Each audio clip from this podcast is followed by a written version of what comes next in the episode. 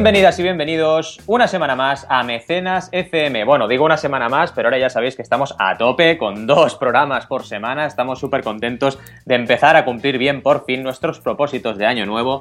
Y os traemos, como siempre, un programa súper, súper interesante sobre crowdfunding. Aquí estamos, como siempre, Joan Boluda, consultor de marketing online, y Valencia Concha, consultor en crowdfunding. ¿Qué tal, Joan? ¿Cómo estamos? Pues muy bien, la verdad es que muy contentos. Una semana que está siendo muy activa. No sé si estás liadillo con muchas... ¿Cuántas eh, campañas llevas en estos momentos? Ahora, así... Pues la verdad es que estoy con cuatro activas y preparando para salida inminente otras cuatro o cinco más. Así que la verdad que mucho movimiento, encima preparando crowd days, ya lo sabes, haciendo mecenas, haciendo mis cursos online, bueno, a tope. Igual que tú, vamos. Muy bien, sí, sí, cierto, ¿eh? en banaco.com tenéis cursos online de crowdfunding. Por cierto, yo ahora también tengo uno que estoy montando los, los, todos los jueves, hay nueva clase que va de montar una plataforma de crowdfunding en, con WordPress. Es decir, si tienes WordPress, puedes montar tu propio Kickstarter, por decirlo así. Un día hablaremos de esto porque es un tema muy interesante, ya lo hemos comentado en alguna ocasión pero en este caso está teniendo mucho, mucho éxito este curso. A la gente le, gusta esa posibilidad.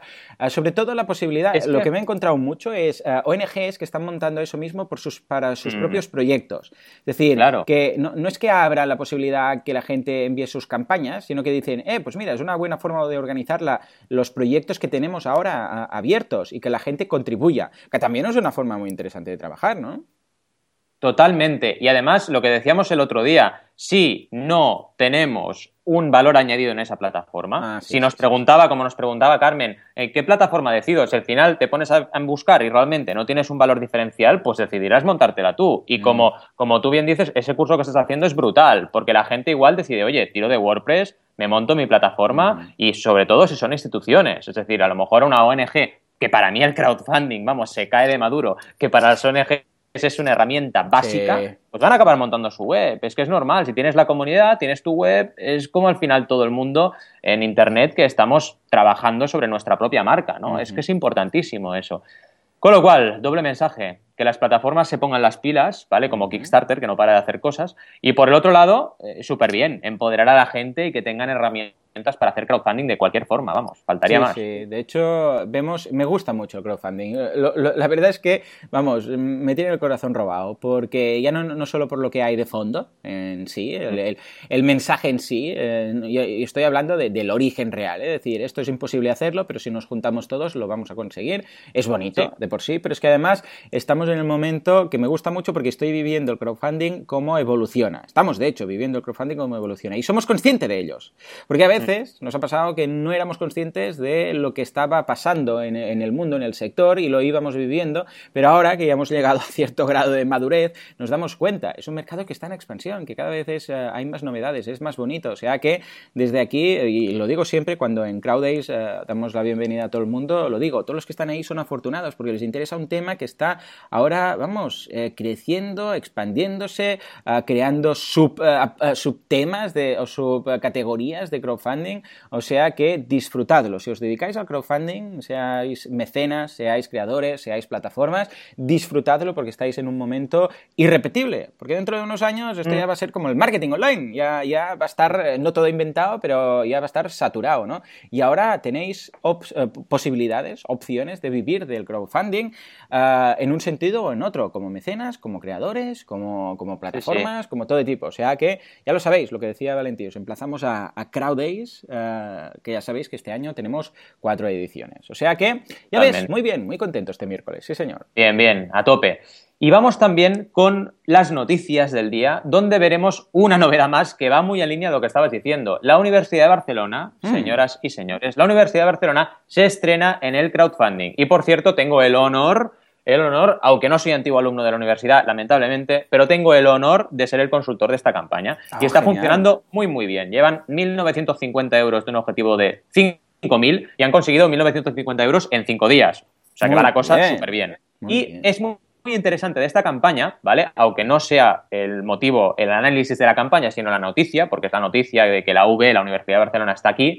Em, es una campaña que la han trabajado y la han enfocado a los antiguos alumnos, ¿vale? Algo muy interesante. ¿Por qué? Porque tienes una comunidad ahí. Oye, ¿por qué no propones cosas? ¿Y qué le proponemos a esta comunidad? Es la colaboración para financiar una tesis, una tesis sobre las causas de la obesidad una tesis que realmente la está realizando una estudiante que necesita esos recursos, una estudiante griega, ¿vale? Que se llama Atina Raftopoulou y es un proyecto de escuela, de universidad, para los alumnos de la universidad. Y eso es muy importante también que lo tengáis presente. Las campañas de crowdfunding no tienen que ser para comerse el mundo tampoco siempre. A veces puede ser nuestro pequeño mundo, nuestro pequeño universo, ¿no? Y en este caso está muy bien planteada, porque lo que hubiese sido un error es decir, oye, vamos a plantear esto para todo el mundo. Venga, todo Barcelona aquí financiando la tesis. A la gente le importa tres pepinos igual, o a lo mejor no. Pero en cualquier caso, de entrada, parte de tu comunidad. Y cuando ya tengas el 100%, plantéate si a lo mejor la causa, que por cierto es súper interesante esta tesis, si realmente la gente quiere eh, tener una información más en profundidad sobre estas causas de la obesidad y cómo esto afecta en el rendimiento de las personas a nivel social, etcétera, etcétera, ¿no? Muy interesante, la verdad. Y la noticia es esa, la noticia es que cada vez más, y yo lo estoy viendo cada día, y Joan también, cada vez más grandes instituciones, grandes personas, eh, grandes, al final, eh, ecosistemas se están moviendo hacia el crowdfunding, están aprendiendo a hacer crowdfunding o como mínimo hacen la primera piedra, ¿no? que ya es importante probarlo con una campaña y ver cómo funciona. No, lo veo muy bien, muy bien. Eh, eh, además, fijémonos en una cosa, y esto es, clave para entender el espíritu del crowdfunding. ¿Podría la, la Universidad de Barcelona poner 5.000 euros para una tesis? Sí, Claro que podría. Esto también lo vimos en su momento con, el público, no el público, ¿cómo era? El español, ¿no? ¿Podría este hombre haber, haber puesto el dinero en su bolsillo? Sí, incluso él lo decía, ¿no? Ahí con un alarde de, de, eh, humildad. Ah, pero pero ah, es el... un alarde de humildad. Sí, sí, sí. Muy interesante. Bueno, ya hablamos de eso en su momento. Pero, a ver, lo que vengo a decir es, es que no se trata de poner el dinero tú o una persona o la entidad, sino de realmente hay interés hay comunidad que le interese realmente esto, porque para hacerlo uno mismo, si uno tiene los recursos, aunque tú pongas los recursos y luego haces algo que nadie quiere, ¿cuál es la gracia del crowdfunding? El, eh, el llamamiento del crowdfunding es, hay gente pero realmente hay gente, no, estamos hablando de aportaciones ficticias, no estamos hablando de, querer crear una campaña por crear, estamos hablando de hay interés, hay una necesidad en esto, habría interés en crear cualquier cosa en esto, y si es que sí, entonces, por lógica, decimos, bueno, pues escucha, si la gente lo quiere, cada uno aporta un poco y esto se consigue. Si no es así, es que entonces ya no hay interés. Entonces, ¿para qué vamos a complicarnos la vida si realmente no hay interés? Si, eres, si es una única persona que quiere eso, pues esa única persona es la que va a tener que pringar y pagar por eso y pringar por ese desarrollo. Pero si no hay interés, entonces, ¿qué sentido tiene? Recordemos que el crowdfunding venía ya, bueno, algunos casos extremos como, y, puntuales como la, Estatua de la Libertad y cosas raras, pero ah, venía de la música. Es decir, hay suficientes fans como para llenar un, estadio, llenar un sitio para hacer el concierto. Sí, bueno, pues entonces hagamos algo. Uh, dad el dinero y si realmente, o haced esta preautenticación que ahora podemos hacer, y si realmente se llega a eso, entonces hacemos el, concierto sin ningún problema. ¿Qué sentido tendría decir, no, vamos a buscar un patrocinador que nos dé la misma cantidad y vamos a hacer el concierto sí o sí? Ya, y si haces el concierto sí o sí y vienen cuatro personas, ¿qué sentido tiene? No tiene sentido. No tiene sentido. La gracia es al revés. Es decir, esto se hace porque hay un grupo, un crowd de gente que lo quiere hacer entonces lo hacemos. O sea que, una vez más, eh, felicidades, eh, bueno, a la parte, por la parte que te toca también, por el tema de la, de la V, y vemos que sí, que realmente hay interés en estos temas de, la obesidad, y en este, en este caso ya están rozando los 2.000 eh, euros. O sea que muy bien, muy bien, muy bien. La verdad es que muy, muy bien. Y en fin, tenemos una duda que además me ha llevado a bautizar este mecenas, que te lo voy a decir así en directo, Joan. A ver, venga. Lo he bautizado T y Facturas. Ah, me hace mucha gracia. No, no, me hace mucha gracia porque yo nací en Argentina, tú lo sabes. Sí. Y tú lo sabes, mi amor. No, esto no es Argentina. Bueno, nací en Argentina, nací en Argentina y las facturas en Argentina no son las facturas de pagar, son pastas, pastas para el té. Y me ha hecho mucha gracia porque la duda de, que vamos a comentar ahora de Antonio tiene que ver con facturas de las que se pagan, ¿no? Pero en Argentina Tei Facturas sería Tei Pastas. Y me ha hecho mucha gracia y le he puesto este nombre si os parece bien. Y mira, un pequeño homenaje a dónde nací, que bueno, desde los ocho años que estoy en, Barcelona y no juego tan bien al fútbol como Messi, pero bueno, creo que ha sido un buen fichaje para la ciudad. En fin, ahora estoy en Girona por eso, ¿eh? Me van fichando unas ciudades y otras. En fin, vamos a por la duda. Tengo un patrocinador en Patreon que me ha pedido factura. ¿Estoy obligado a dársela? Bueno. Vamos a mm. empezar ahí. Por una parte, esto tienes que hacer la misma lógica que si eres un autónomo o si eres una empresa, ¿vale? Si el otro, el que está en el otro lado, es una empresa o es un autónomo, igual le interesa la factura, ¿verdad? ¿Vale? Pues si te la pide, se la haces y punto. Pides los datos y se la haces. Si es un particular, a lo mejor no le hace falta factura, pero sí que estarías obligado, si él lo pide, a darle un recibo. Es como si fueras una tienda, ¿vale? Entonces, si te pide recibo, le das recibo. Si te pide factura, le das factura. Y estaría muy bien, y es bastante profesional, poner todo esto en tu Patreon. Decir, oye, mm, yo, para cualquier persona que quiera factura, para cualquier persona que quiera recibo, yo estoy dispuesto a emitirla. Simplemente me tenéis que dar los datos fiscales y yo la voy a emitir sin ningún tipo de problema. ¿Y estás obligado? Pues sí, en teoría sí. O sea, la ley es la ley. Entonces tú tienes que estás haciendo una actividad económica. Entonces, también depende de qué estés haciendo. Porque si, por ejemplo, pongamos un ejemplo, ¿vale? Eres un youtuber profesional y estás haciendo vídeos de YouTube, pues oye, es tu ejercicio profesional, ¿sabes? Si estás haciendo un mini Patreon para tu hobby y estás recaudando poquito dinero y estás vendiendo un fanzine, bueno, igual se salva y tampoco tiene que ser, pero si es tu actividad profesional, hay que hacer facturas, es lo que hay. Entonces, sobre todo, esta es la primera guía. Actividad profesional, sí, no. También ponérselo muy fácil a la gente y sí, estamos obligados a hacer facturas, es lo que hay. Eso es otro tema, volvemos al mismo tema, estoy un poco cansino, pero volvemos al tema de las plataformas. ¿Por qué las plataformas no ponen paneles de control para solucionar estos temas y facilitarle a la gente la emisión de facturas? Estaría muy bien, ¿eh? Y esto es muy importante, porque si no, todo este curro que tienes de recopilar datos, enviar formularios, venga para arriba, para abajo, ahora te pido los datos, ahora lo emito, si lo tuviéramos, y no es tan complicado ¿eh? programar un panel que te pueda emitir facturas, mm. y eso estaría muy bien, la verdad. Eh, hay que ser un poco innovador como plataforma y, poner un poco de valor ahí, de facilitarle las cosas a la gente. Pero a nivel conceptual y a nivel asesoramiento, os lo decimos, importante el tema de las facturas y tomároslo en serio, ¿eh? porque algún día vendré Hacienda y dirá, vamos a visitar Berkami, mira, a esta le pido el 21, a esta le pido el 21, a esta le pido el 21, y ya veremos la que se va a liar. Mm. Entonces, cuidadito con este tema.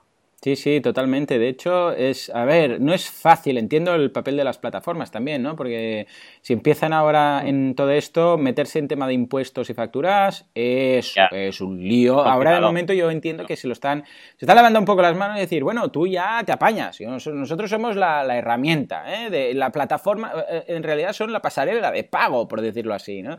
Ah, y a partir de aquí tú, tú te espabilas, ¿no? Si te piden algo, si te piden factura, pues tú se la haces. Pero estoy seguro que a la larga veremos algún movimiento por parte de algunos eh, para hacer esto. Porque, claro, que si no. Bueno, en el momento, lo que dices tú, en el momento que Hacienda diga, eh, vamos a empezar a pedir 21, vas a ver tú. Uh, ¿Cómo? se mueve la gente rápido. Sí, sí, sí, lo que pasa es que, claro, depende de tantas cosas, porque el mecenas está en España, está fuera de España, o el, creador está fuera de España, ¿qué plataforma es? Que no, ya sabemos que los IVAs. Bueno, no sé si te acuerdas, en clase de, de, eh, que era contabilidad o de. Sí, o de contabilidad analítica explotación, no me acuerdo, ya hemos hecho tantas clases juntos, que el tema de los IVAs era, vamos, un examen solo de IVAs. Intracomunitario. Era un examen solo de IVAs. Es que, eh. es que, no, ¿y qué pasa si el que compra es una empresa que está aquí, pero el comprador está no sé dónde, y entonces tal, y de esto dónde, dónde va, y se hace IVA, se aplica, no se aplica, se soporta, madre mía.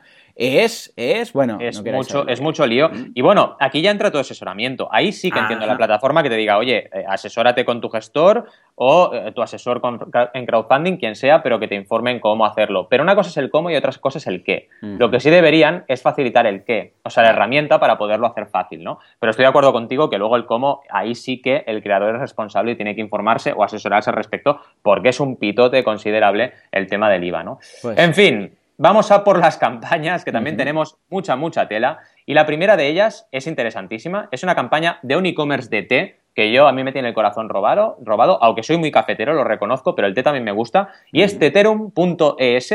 Teterum es un e-commerce de té que lleva ya muchos años de batalla, ¿vale? Pero sigue siendo una startup, está empezando y está levantando su primera, bueno, perdón con el levantando, que alguien me va a meter un capón. El levantando viene del rise de inglés, ¿vale? De que dicen ellos que raise money, ¿vale? Que levantan dinero. En realidad lo que está haciendo es consiguiendo una ronda de inversión por valor de 150.000 hasta 200.000 euros como máximo y llevan 32.550 euros en tan solo 24 horas. O sea, una auténtica pasada, ¿vale? Eh, este proyecto lo, tenemos publicado, también es un proyecto mío en la Bolsa Social, que es una plataforma que acaba de empezar, pero con una fuerza increíble. Son proyectos de inversión, pero con un eh, componente social, ¿de acuerdo? Mm. Y en este proyecto, la verdad es que es muy interesante porque apoya también el proyecto Ship2B, que es una aceleradora donde también tenemos una compañera de, universidad por ahí, Clara Navarro, que es un proyecto súper interesante. No sí, Está ah, qué ilusión, qué ilusión. Le tendremos que decir que venga, que venga en, algún Crowdays. pues sí. la podemos, exacto, la podemos invitar a CrowdAce porque están trabajando con el crowdfunding y es muy interesante como en el proyecto de crowdfunding, cualquier proyecto que vaya por crowdfunding inversión, en este caso Ethereum, el hecho de poder conseguir una ronda te da también una credibilidad y te da eh, una transparencia de cara a nuevos inversores espectacular, ¿no? Y es muy mm. importante eso. Un proyecto que recomiendo, Patricia Pólvora, que es la CEO, lo explica a la perfección en el vídeo, que también es muy, muy bueno el vídeo de campaña, y nos explica qué es la empresa, ¿Por qué tienen este componente social tan importante? Os lo explico muy brevemente, pero resulta que cada, cada pack de Ethereum que envían a domicilio de las personas va firmado por una persona en riesgo de exclusión social que ha hecho ese paquete, ¿vale? Con lo cual tienen un componente social brutal y tienen ese componente social integrado en su estructura, ¿vale? Es muy importante esto porque las empresas sociales cada vez son más importantes y están cambiando el mundo, ¿no? Y aquí en Teterum, si os convertís en inversores, no solo estéis invirtiendo para recibir un retorno económico, que lo recibiréis, sino, bueno, lo recibiréis si todo va bien, que ya sabéis que la inversión tiene su riesgo, pero lo podréis llegar a recibir, pero en cualquier caso, lo que sí es seguro es que estáis apoyando un proyecto que tiene un componente social importante, ¿vale? Otra cosa importante con este tema de la inversión es que los inversores que entran en una ronda, ¿vale? A lo mejor el proyecto la tasa de mortalidad, ¿no? Eh, vale, de cada 100 viven 10 o de cada 10 vive una, sí, ya, pero lo que tienes que ver como inversor también es, vale, esto es al cabo de tres años, pero tú entras en el año 1 y a lo mejor en el año 2 ya tienes una salida, porque viene otro proyecto y compra esa otra empresa, ¿vale? Entonces, puede ser que la empresa haya muerto, entre comillas, porque haya sido absorbida por otra, pero tú como inversor tienes una salida, tienes un multiplicador de tu inversión inicial y el proyecto ha cambiado el mundo de alguna manera, porque si Teterum es absorbida por otra empresa, eh, ese componente social queda absorbido por la empresa nueva más grande, ¿no? En definitiva, un proyecto interesante, os recomiendo que lo miréis. El crowdfunding de inversión es otro nivel, ¿vale? En el sentido de que tenéis que mirar los documentos con mucho cuidado, tenéis que investigar muy bien la, eh, plataforma y la campaña donde, donde está alojada la campaña que está alojada en la plataforma. Podéis preguntarle a la CEO, en este caso a Patricia, lo que queráis en la zona de comentarios y os lo va respondiendo. Es decir, informaos muy bien, pero es otro crowdfunding que es interesante que lo vayamos viendo también en Mecenas FM. Totalmente, me encanta, me encanta. Bueno, no conocía la, plataforma, estoy viendo los, los, proyectos que tiene montados, eh, muy bien, a ver si, a ver si los podemos traer, ¿no? A Crowdays, porque muy bien. Sí, sí, seguro. Estuvieron, fueron de los últimos últimos eh, fichajes para Crowdays Madrid, si te acuerdas, que vino José Moncada. Sí, pero en Barcelona no estuvo. Sí, sí, estuvo, lo, pero claro, es que no había ni empezado en aquel momento. No, no, muy bien. Pues ha empezado muy potente, ¿eh? Muy bien, muy bien. Sí, sí, lo están haciendo muy bien y, y a ver si los tenemos en Valencia. Sería interesantísimo. Sí, sí, sí. Desde aquí, a ver si eh, vamos a intentarlo para tenerlos ahí. Y en cuanto a la, campaña en sí, muy bien, muy conseguida. La verdad es que está hecha con, gusto y ha tenido un arranque brutal, muy bueno. La verdad es que 32.000 uh, euros en tan poco tiempo es señal que realmente hay gente ahí interesada. Y eh, el comentario que, que, quería comentar es que quedan aún 72 días. Es, es curioso, recordemos cómo este tipo de crowdfunding es distinto, no está sujeto a... Tienen más duración. Sí, suelen mm. tener más duración en estos de inversión, ya vimos en algunos casos en Crowdcube. En algunas ocasiones hemos visto cosas raras también, como que de repente los días se vuelven a ampliar, hemos visto cosas un poco raras, pero Son como las vidas extras del Mario. Sí, exacto. de golpe porrazo te viene un champiñón verde y Sí, sí, dices, pero esto no se acababa hace no sé cuánto. Bueno, en fin. O sea que muy bien, lo veo, lo veo muy bien. Felicidades a Teterum porque vemos que realmente un e-commerce puede ser mucho más que un e-commerce. ¿eh? En este caso es lo mismo, si hay, es lo que estamos comentando. Si hay un trasfondo social, la gente se mueve. Y desde aquí me encanta que el crowdfunding añada su pequeña aportación a los temas sociales. O sea, una vez más, el espíritu verdadero del crowdfunding. Totalmente. ¿Y qué nos traes? Porque veo un título aquí que me mola mucho, ¿eh? Sí, Canada Land. Canada Land, es decir, la tierra de Canadá, o, eh, sí, o Canadá, las noticias. Bueno, de hecho es un, es un podcaster que eh, ya tenía sus podcasts y sus cosillas, eh, es de Canadá, de Toronto, y decidió abrir Canada Land, que es un podcast y noticias, también en su página web, independientes, ¿de acuerdo? Es Podcast and. News Independent Media Criticism. O sea, él lo que hace básicamente es que ha querido crear un... Y esto es interesante, ¿eh? que, que surja desde el crowdfunding, un medio de comunicación objetivo, independiente, que no dependa de, de políticos, que no dependa de... porque realmente sabemos que todos los periódicos eh, en este país lo sabemos perfectamente. En función de lo que quieras escuchar, te compras un periódico o otro. Es muy difícil encontrar medios independientes que no, que no estén atados a un partido político. Es muy difícil. Bueno, pues esta persona pensó lo mismo, dijo, ¿sabes qué? Vamos a montar Canadá, es el gran desconocido, está ahí juntito a Estados Unidos, la parte de arriba, ¿no? Lo que pasa es que, eh, bueno, pasan muy desapercibidos, están ahí, están muy tranquilitos, son muy buena gente, hace mucho frío seguramente por eso la gente no se, no se pasa por ahí, ¿no? Porque eh, tengo amigos, eh, mi mujer tiene amigos ahí en Canadá y hace un frío que, bueno, que no veas. Y por eso debe ser que nadie le interesa. Pero les pasan sus cosillas, ¿no? Y esta persona dijo, mira, ¿sabes qué? Vamos a hacer Canadá Land, va a ser una web con noticias, va a ser un podcast y va a ser totalmente independiente. Pero claro, para financiar esto y hacerlo con cierta calidad, necesitamos ingresos. Entonces esta persona dijo, mira, vamos a hacer algo. Con mil euros, y ahora ya voy a los objetivos, y ves cómo he hecho de menos en las nuevas páginas. Aquí tenemos la suerte que la página aún no ha migrado y tenemos los objetivos ampliados conseguidos aún. Esto va a cambiar dentro de breve y ya no los tendremos. Bueno, pues eh, con mil euros consiguió ah, cubrir costes. Con cuatro mil euros decía, me vais a poder contratar, o sea, ya trabajaré única y exclusivamente en esto, 4.000 euros al mes, eh, perdón, dólares al mes, voy a esforzarme, voy a dejar cualquier otro tipo de trabajo y me voy a dedicar única y exclusivamente a hacer este podcast y estas noticias. 10.000 eh, dólares al mes, eh, por cierto, deben ser dólares, no sé si son canadienses, no, dólares, normal, o sea, vale, es que ahí también tienen sus dólares, ojo que no nos confundiéramos. Pues en este caso dólares americanos, en este caso, ah, dice que va a contratar, que ya lo consiguió, esos 10.000, a contratar a reporteros freelance para cubrir más áreas, más, ah, en este caso, más categorías ah, de las noticias. O sea que perfecto. Y está a nada, a unos pocos dólares, a 11 dólares, casi que podríamos hacerlo ahora. hago yo la aportación. Si no fuera que Canadá a mí pues, me, pilla lejos, eh, mira, daría, haría esta aportación, ¿no? Porque entonces cuando llegue a los 12.000 va, va también a contratar a un, eh, a un lawyer, a un abogado, a un abogado que hablará de historias y de recursos relacionados con eh, todo lo que es eh, de defensa legal. Y después a 12.500, que está muy cerquita de esos 12.500, dice que lanzarán, lanzarán también una, un show semanal extra, además de todo lo que hace, basado en temas de música, música, cómics, comedia, vídeos, o sea oh. que va a añadir esa categoría de, bueno, de ocio, por decirlo así, en su, en su periódico independiente o en su medio de comunicación independiente. En cuanto a, bueno, simplemente en cuanto a patrones, fijémonos que es muy parecido al que analizamos el viernes, em, porque tiene 2.633 patrones, recordemos que en ese caso era para hacer vídeos, temas de Star Wars, cómicos y tal, pero bueno, también más o menos la aportación media es muy parecida, porque también tenían sobre unos 2.500 mecenas o patrones y estaban haciendo también unos 12.000 dólares, o sea que fijémonos que más o menos por ahí va el tema. ¿eh?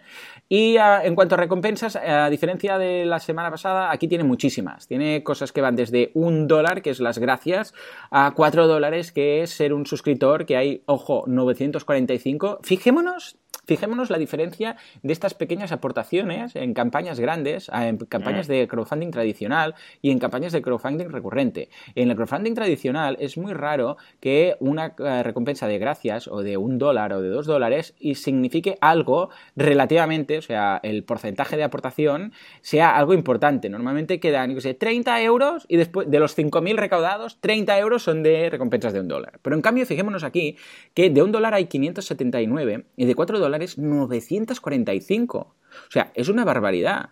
Es muchísimo dinero. Fijémonos que está un gran grueso ahí, después de 10 euros, 791 patrones, y después ya las puntuales eh, que, básicamente sirven incluso para anunciarte en los podcasts, de los shows que hace, ya, va, ya estamos hablando 40, 80, 400 dólares, etc. Y son limitadas. Pero fijémonos en la importancia de estas pequeñas. Claro, 579 patrones son 579 eh, dólares cada mes. Cada mes. Mm. Y 945 patrones de 4 dólares son 3.780 dólares cada mes. O sea, eh, es, importantísimo y el resto ya es la de 10 eh, dólares, que son eh, prácticamente 8.000, que es el gran grueso, ¿no? 8.000 dólares que sacan cada mes. Pero fijémonos en la importancia de estas pequeñas, que normalmente son residuales, en las campañas de Kickstarter, de Berkami, todas estas, suele haber, no, no tenemos un gran grueso que digas, mira, esta campaña ha conseguido 5.000 euros a base de recompensas de un euro. No, normalmente es las gracias y hay que tendrán 30 euros, 40 euros, 100 euros como mucho para una campaña puntual, pero aquí no, en estas es muy importante el papel de las mini recompensas. O sea que Ojo ahí, eh, porque es un tema que ya hemos analizado en más, de en más de una ocasión. En fin, en definitiva, felicidades a Jess Brown o Jesse Brown, como le queremos llamar. Eh, en el vídeo es muy simpático, se ve él ahí en su casa que se ha montado un pequeño estudio con alfombrillas de estas que se colocan en las paredes para, tener un mejor audio. Se ve trabajando de pie, como hago yo también, trabajo de pie con todo el equipo. Con lo que felicidades por, por esto y me gustaría ver algo parecido aquí en España, ¿por qué no? Sería, sería un medio de comunicación muy interesante que quizás, mira, incluso eh, nos apuntaríamos nosotros a participar en él. Totalmente de acuerdo. Y la verdad, lo que tú decías, ¿no? Campañas que verdaderamente en Patreon nos sorprenden cada, cada, cada día con ese sustento mensual que tienen mm. proyectos interesantísimos que, por cierto, requieren un esfuerzo y una dedicación brutal. porque solo ver la foto que tiene en el vídeo, esta persona, con la cantidad de micros que tiene, el equipo que tiene ahí, la insonorización que se ha montado, vamos, es ya de darle un aplauso cada día por todo el trabajo que está haciendo. Y me encanta también el diseño, eh, me encanta cómo lo ha planteado, me encanta también cómo ha planteado todas las recompensas, los perks que va dando por diferentes niveles, que son chulísimos, los objetivos ampliados, como bien decías, y el enfoque, el enfoque. O sea, de verdad, mm, os lo digo en serio, la competencia no existe. Es que tú eres tú, tu enfoque es único y siempre puedes buscar un nicho de mercado, absolutamente siempre. Es cuestión de imaginación, de trabajo, de pasión, de ganas de buscar un poco por dónde puedes ir, pero en este caso me parece increíble cómo ha planteado este, este periodismo independiente, que la verdad, como tú bien dices, es una tendencia en crowdfunding y es muy interesante, algo que sea de las personas y no de las empresas, de los políticos o de los poderes económicos más grandes. Y es súper, súper interesante esta campaña, la verdad. Muy, muy interesante. Me ha encantado, me ha encantado. Bien, hemos visto, ya veis, test, facturas, os he explicado mi vida, Joan os ha explicado la suya. Como siempre, en Mecenas FM estamos a tope. Recordad siempre que Crowd Days este año va a ir por cuatriplicado, vamos a hacer cuatro ediciones como mínimo. Y empezamos en Valencia y queda muy poquito, ¿vale? Entonces, 7-8 de abril estaremos por ahí y es muy importante también que nos, nos, preguntéis cualquier duda que tengáis. Ya sabéis, respondemos una duda por programa, podemos responder hasta dos dudas por programa sin problemas. Estamos activos en Twitter, en Facebook, podéis contactarnos a través de mecenas.fm, nuestra vía más directa de contacto. Y como siempre os decimos, gracias por estar ahí y nos vemos en el siguiente programa.